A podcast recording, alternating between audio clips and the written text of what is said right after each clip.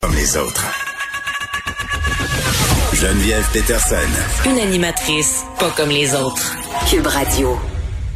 Il en a été question au point de presse de cette montée de cas. Euh, chez les aînés, on a des éclosions dans les CHSLD. On a parlé aussi de la solitude des personnes âgées parce que le portrait a un peu changé hein, depuis euh, euh, cette deuxième vague de cet été. Là, les personnes qui étaient le plus affectées, le plus touchées par la COVID-19, c'était les jeunes. On parlait des 20-29 ans. là, du côté des jeunes, vraiment, on a réduit du quart leur nombre de cas depuis deux semaines mais du côté des personnes plus âgées, chez les 70 ans et plus, ça continue de grimper de façon alarmante. Est-ce que euh, ça a rapport avec le nombre d'hospitalisations? on peut se poser la question parce que les augmentations euh, dans ces groupes d'âge-là, chez les personnes plus âgées, sont en hausse constante depuis euh, la mi-août. On en parle avec Régent Hébert, qui est médecin gériatre. Bonjour, docteur Hébert. Bonjour, Mme Peterson. Bon, euh, est-ce que vous craignez cette nouvelle flambée des cas euh, chez les personnes âgées euh, qui sont quand même, on le sait, le plus à risque de développer des complications, voire de mourir de la COVID-19? Bien oui, je, je, je, crains ça. Je pense qu'on aura encore un agicide, là, une hécatombe chez les personnes âgées parce que je pense qu'on n'a pas vraiment appris les leçons de la première vague. Écoutez, on a eu 4 000 morts dans les CHSLD seulement. 4 mm. 000 sur 40 000 personnes en CHSLD, c'est 10% euh, En Ontario, ça a été 2,3% En Colombie-Britannique, 0,6% Alors, 10% c'est énorme. Et on, récolte là euh, des problèmes de, de, de structure et de personnel qui perdurent depuis très longtemps. Depuis 2003, en fait, les CHSLD ont perdu leur euh, gouvernance propre. On les a intégrés d'abord dans les centres de santé et de services sociaux en 2003, mm. puis dans les gros six SIUS, là, ces, ces grosses machines administratives.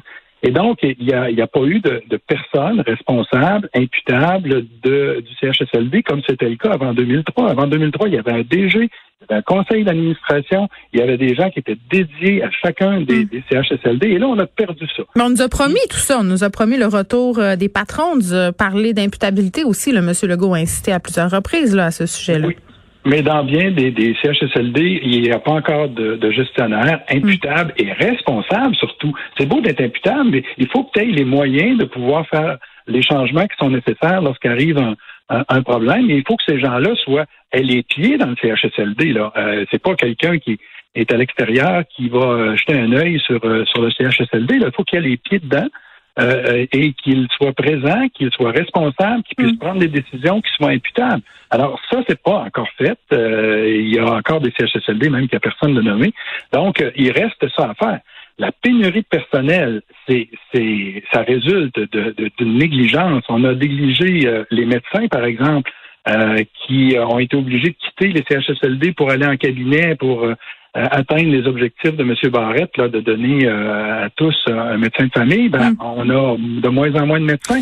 Les infirmières, on en a de moins en moins aussi. Ils sont allés à l'hôpital parce que c'était là qui était la priorité. Puis là, je parle pas des préposés où, euh, avec les conditions de travail qu'ils avaient, le minutage de toutes leurs interventions et les salaires qu'ils avaient, ben, on, récolte ce qu'on a semé. On a, on a de la difficulté mm. à, recruter et surtout à retenir ce personnel-là. Oui, bon, il y a tout ça, évidemment, les problèmes systémiques. Puis bon, moi j'ai envie de savoir euh, de façon plus pratico-pratique, là, docteur Hébert, on a eu cette première vague, on a mis en place des stratégies, euh, on a vraiment essayé de sécuriser euh, nos CHSLD, nos résidences pour personnes âgées, même dans le privé. Là, comment on l'explique la montée qu'on connaît actuellement? C'est-tu comme un peu ailleurs? Parce que bon, on a relâché, qu'on a laissé les gens rentrer dans les CHSLD, que là on assiste à des montées un peu partout?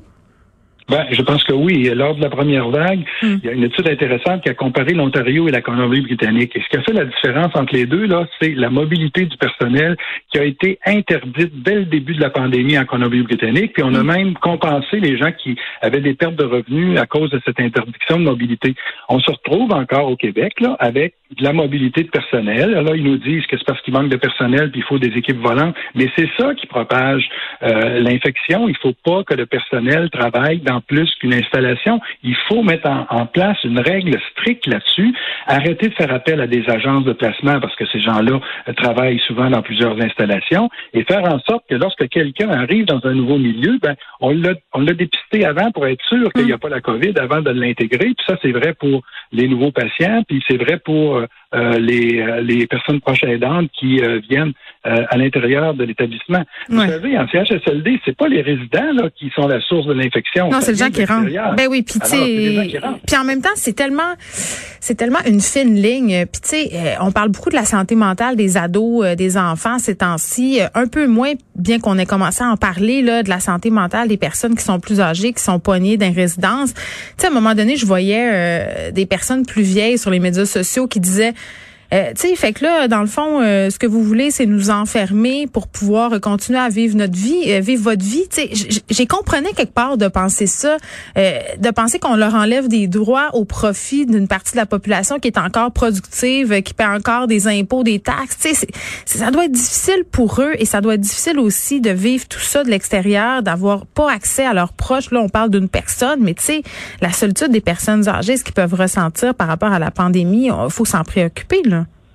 Ben, je pense que oui. Je pense que ce qu'on a appris de la première vague, c'est qu'on est allé probablement trop loin dans euh, les mesures d'isolement des. Il y en a qui se sont laissés mourir de faim.